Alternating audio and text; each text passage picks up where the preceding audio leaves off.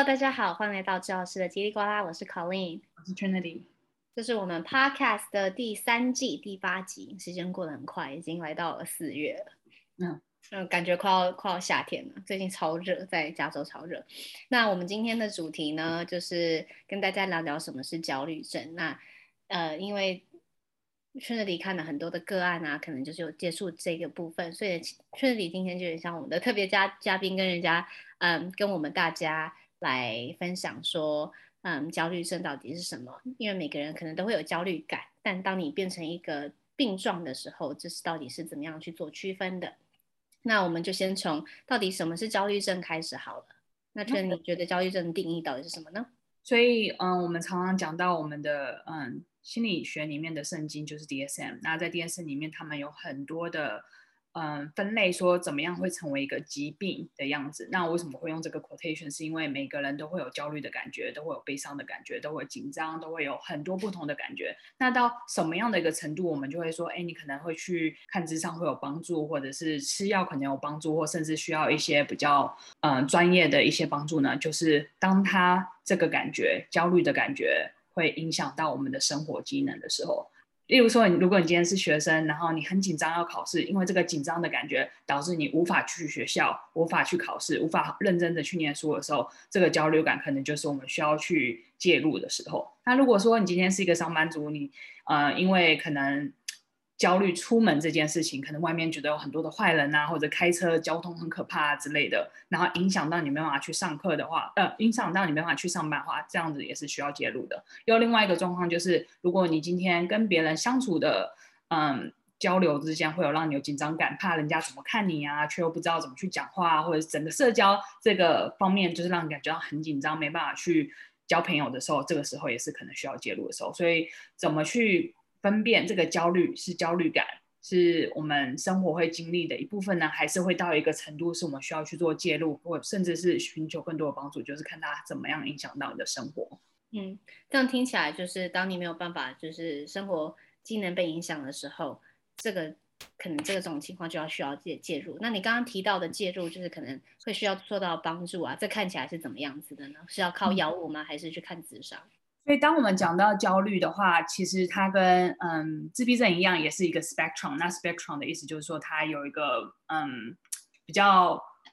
一个光谱，所以每个人的焦虑症的等级可能会看起来比较一样。但我们之前讲到的，就是一般焦虑。的感觉其实是生活中非常自然的一部分。那到中间的时候，可能我们会有所谓的 generalized anxiety disorder，这就是我们可能对一些生活上的小事情会开始担心，担心到一个程度是可能没办法专心，然后可能觉得哦肌肉老是很紧，然后很容易累啊，然后很容易焦虑不安的那种感觉。那我们如果继续往下走的话，可能也会碰到一些比较 specific，比较可能会遇到一些比较特定的一些焦虑，可能会是。害怕，可能有些人害怕蜘蛛，有些人害怕狗，有些人会，这就是我们所谓的 phobia。那不同的 phobia 就会，那不同 phobia 就是嗯怕不同的东西。这个可能就是依依据你焦虑症的长的样子是怎么样，害怕的是什么，担心的是什么，影响到你生活技能是什么，就会不一样。那焦虑症到另外一个头的时候，我们也有所谓的 OCD，就是强迫症。因为强迫症其实也就是你担心什么，你头脑里面可能有一些强迫性的担心、紧张感，然后。以至于觉得需要去做什么事情，去消消除那个焦虑感，这样子。所以其实焦虑感有很多不同方式呈现。那我们一般今天可能比较讲到的就是 generalized anxiety disorder，就是我们一般大家可能分不出来是焦虑感呢还是焦虑症这个地方。对啊，我觉得还蛮有趣的，因为你一个以一个就是光谱的方式去呈现它。嗯、我比较常嗯知道就是可能身边的人就所谓的 GAD G A D 嘛，就是刚刚。嗯，确实你提到 general anxiety disorder 这个部分，嗯，算是比较常见的。那可能在比较极端，就像那个光谱，在比较严重的部分，可能自身最后会到 OCD。嗯。那如果今天他们是有 general anxiety disorder 的话呢，通常这个部分会需要去药物治疗呢，还是会会建建议先自伤？我知道我们之前有提过说，说就在某种情况下可能会先自伤，但有种情况下是药物跟咨商。一起的，一开始会比较好的。嗯、那对于这个部分，你觉得通常是 general anxiety disorder 的，是怎么样的介入去？呃，他们就是是怎么样用用什么样的方式去介入来得取他们需要的帮助？所以我觉得其实这个也是要非常的看这个人的状况是怎么样。那因为我自己的 preference 就是我相信焦虑感这个东西是很自然的东西，只是在那个情况下可能不知道怎么去处理的时候，一直累积起来，反而变成影响到你生活机能，那就会搬到呃符合书上所谓的焦虑症。可是其实在我自己的 belief 里面，我不觉得什么东西症或怎么样，只是那个的程度到哪里。所以我第一个都会做的就是先去做 assessment，看看他现在这个生活机能到底被影响到了什么程度。如果这个程度已经非常非常严重，他需要马上有介入的一些帮助的话，那当然我会给他转接去精神科医生那边去看看有没有什么其他我可能呃比较 biological 方面可以去做 assess 的地方。如果说今天这个学生，在一个月就要去考，我知道台湾去考那个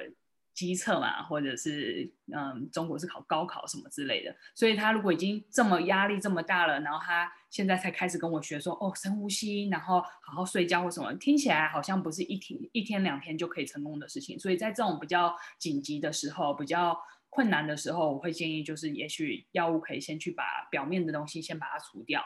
然后我们再可以去去做更深入的一些改变。当然，如果时间比较长的话，我当然还是比较喜欢用嗯 behavioral 的方式，因为这种东西永远是长久的。我们不会希望一个个案永远去靠药物的治疗去把焦虑感拿掉。所以，嗯，我觉得真的就是看这个人的状况是怎么样。当然，很多时候也是跟 client 会 check in。有些 client 可能我觉得他需要药物治疗，可是他自己却不愿意的时候，我们可能会先探讨他不愿意的原因是什么，他的担心是什么，害怕什么。然后比较有趣的地方是跟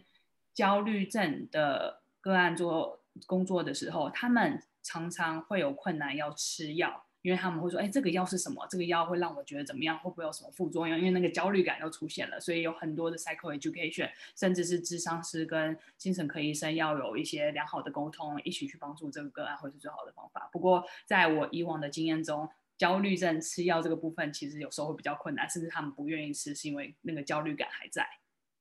对，所以听起来。基本上，如果有药物治疗的话，很重要的一点是希望咨商跟可能精神科医生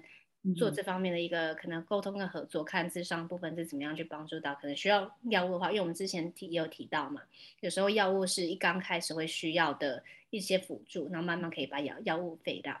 那另外一点，我觉得刚刚 Trinity 讲的还蛮酷的一点呢，是其实不管是什么症状，我们今天是忧郁症或者是嗯焦虑症。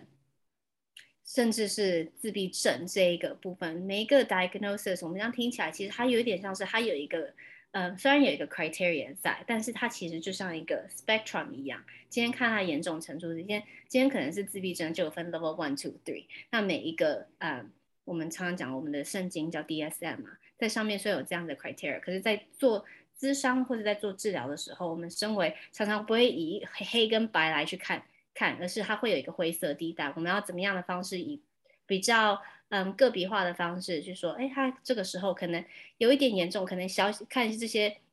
可能会需要一些 medical 的帮助。那这个部分可能就会跟精神科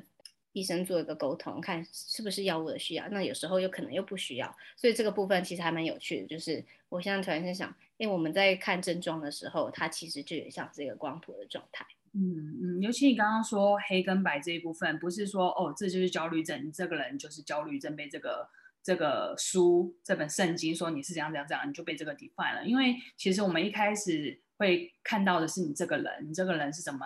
样，因为这个情绪或因为这个状况被生活怎么样被影响到，所以去从这个个案的角度再去做，去从这个个个案的角度再去做治疗，其实是对个案最帮助的。最有帮助的一个方式，当你真的认识到这个人，知道他的想法，知道他的个性，然后知道他怎么了解这个世界的时候，才会更有效的帮助去。呃，治疗这个部分。那我们刚刚之前提到说，哦，我其实自己本身不喜欢说，嗯，这个人就是有忧郁症啊，这个人就是有什么症的，用什么症来去 define 这个人。可是我后来在慢慢做工作的时候，发现有时候有些个案反而喜欢说，对，我就是有焦虑症，因为这个帮助他们在生活上面遇到一些困难，他们的一些情绪有一个名字。那当他们有这个名字的时候，他们就觉得比较能掌控和了解自己的部分。所以虽然我很努力，也不用。呃，这个疾病，所谓的疾病，或者是这个名称，去套在一个人身上。可是我也可以看到，在不知道发生什么事情的状况下，当个案知道了这个名字，知道了这个 label 的时候，在某一程度也会去帮助他们。所以这又回到我们刚刚讲，不是黑或白，而是看看这个个案需要的是什么，我们再用什么样的方式去帮助他们。那这个也是跟药物一样，有时候对一些个案，也许从药物开始是最有帮助，有时候可能其实不是药物，或者是时间可能要考试没有考试或怎么样，所以其实没有一个 cookie cutter 的方式。对，我们常常讲说是。labeling，我们就是不想要贴标签，但其实也有一部分的，就像刚刚 t r 讲的，可能当他们有一些症状的时候，他们想要知道原因是什么。那今天如果知道了原因，就是我我有焦虑症，有一个解释，其实也是某方面的帮助。但我们在做治疗的时候，就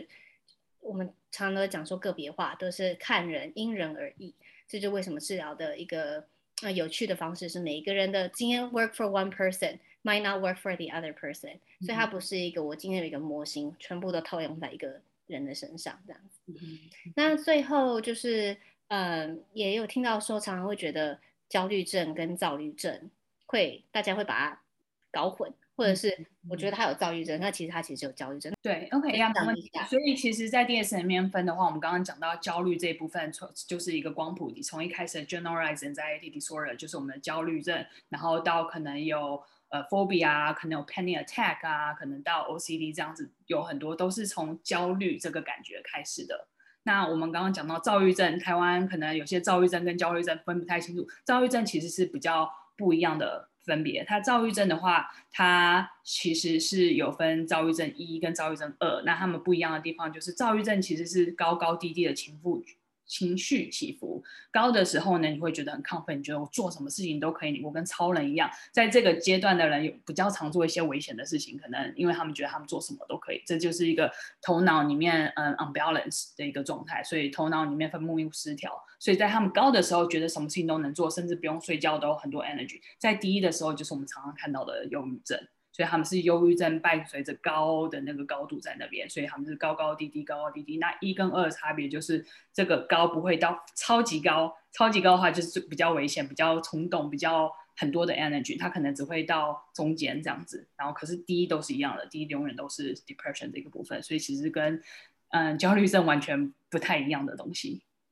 我觉得有时候可能是词汇上面嘛，因为。英文叫做 bipolar disorder，那、嗯、bipolar 一字面上就 bi 就是两个两 bicycle 就是二的意思嘛，就是你是有一个有点像是一个正负，就是你今天要是很 maniac，你 maniac 就是你今天突然间无。没有没有理由的，非常非常的高兴，那你有可能会变很 depressed，没有理由的，非常非常的难过。那这个在字面上就是很 bi bipolar 两个不同极端的这件事情。可当你在听中文的时候，躁郁症，这有点像说我好像很很躁啊，然后这样子讲，我现在懂为什么他们叫躁郁症，他们的郁其实是忧郁的郁，躁的话可能就是指那个 maniac，非常 you know 焦躁，非常的那个很多 high energy 的感觉，这样子。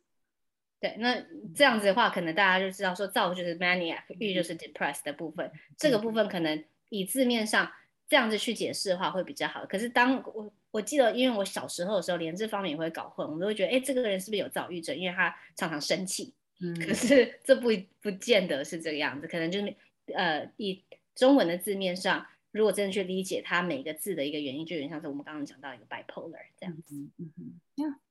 好，那我们今天就是简短的跟大家分享一下什么是焦虑症，然后关于焦虑症的，它原像是一个光谱的一个状态。那我们是怎么样去以一个今天你只是普通有焦虑感呢，还是它真的变成是会会影响到你生活嗯机能的一个部分？那这这个部分就是希望大家大概知道到底什么焦虑症呢，甚至是它跟一些呃我们之前刚刚也有提到的躁郁症的差别。那我们今天就先到这边喽。OK，好，再见，拜拜。